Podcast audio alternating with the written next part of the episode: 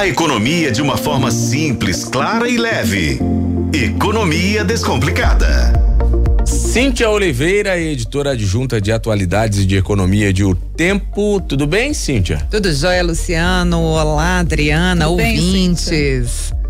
Ô, Cíntia, então, com as práticas ESG, pequenas e médias empresas podem reduzir custos. De que forma, hein, Cíntia? Pois é, a gente, as pessoas têm, elas têm costume de achar que é uma coisa muito complexa esse assunto ESG, né? Que é, é investir em sustentabilidade, no social e na governança, né? Numa administração é, bem trabalhada, né? E, na verdade, qualquer uh, empresa pode aplicar isso.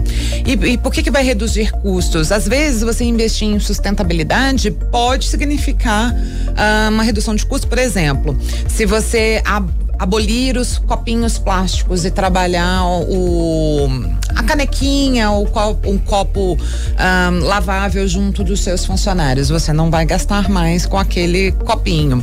Trabalhar um, uma energia elétrica bem planejada dentro da sua empresa, você ter painéis solares, são coisas que vão reduzir os seus custos e que você vai poder utilizar como marketing, como um diferencial em relação aos seus concorrentes. Parece coisa de empresa grande, mas às vezes uma loja pequena com 20 funcionários, ela pode ter práticas ali de sustentabilidade que podem ser um diferencial dela em relação aos seus concorrentes.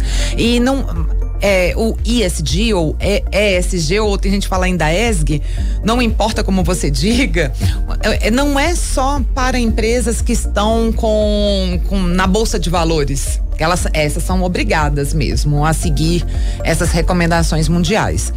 Mas qualquer empresa pequena que demonstre ter uma, uma, uma preocupação com sustentabilidade ou com diversidade, ela vai sair na frente. E você acha que agrega valor ao produto? Exatamente, agrega valor. Por exemplo, a diversidade. Se você tem uma equipe em que você trabalha ah, com pessoas de todas as cores, com pessoas com deficiência, ah, pessoas que, que, que, vieram de uma origem mais humilde, mas você está ali mostrando que você capacita essas pessoas, que você dá oportunidades para elas crescerem dentro da sua empresa, você é um líder que trabalha bem essa questão do crescimento pessoal da sua equipe, com certeza você vai ter um diferencial em relação aos concorrentes, à visão dos clientes, porque quem é feliz feliz, quem trabalha bem a diversidade, com certeza consegue passar isso para os clientes. E o mais bacana é isso que você falou, né? Porque muitas vezes as pessoas têm a noção de que implementar essas práticas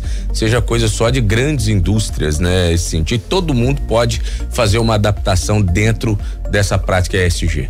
Claro, e não é difícil se capacitar para isso. Existem cursos tanto na internet, do Sebrae, dos mais diferentes uh, cursos livres que trazem estratégias, dicas para você poder levar isso para sua empresa. O importante é todo mundo ter a compreensão de que a gente não tem que jogar nos outros essa responsabilidade de, de pensar o mundo de forma diferente. Os nossos filhos já pensam diferente da gente. A minha filha com certeza vai querer comprar produtos de empresas que são mais sustentáveis. Eu tenho certeza disso. Então, se você quer ampliar o seu mercado, você quer agradar um público que é bastante exigente, o ideal é que você tenha essas práticas de forma legítima não apenas para marketing, tá? Não basta você dizer que é diverso e ter, por exemplo, as pessoas negras trabalhando somente nos cargos que, que são mais baixos. Você tem que ter pessoas negras também nos cargos de maior autoridade, né? Pessoas com deficiência, não só em cargos pequenos, mas dando oportunidade para que elas cresçam dentro da empresa e tenham cargos importantes.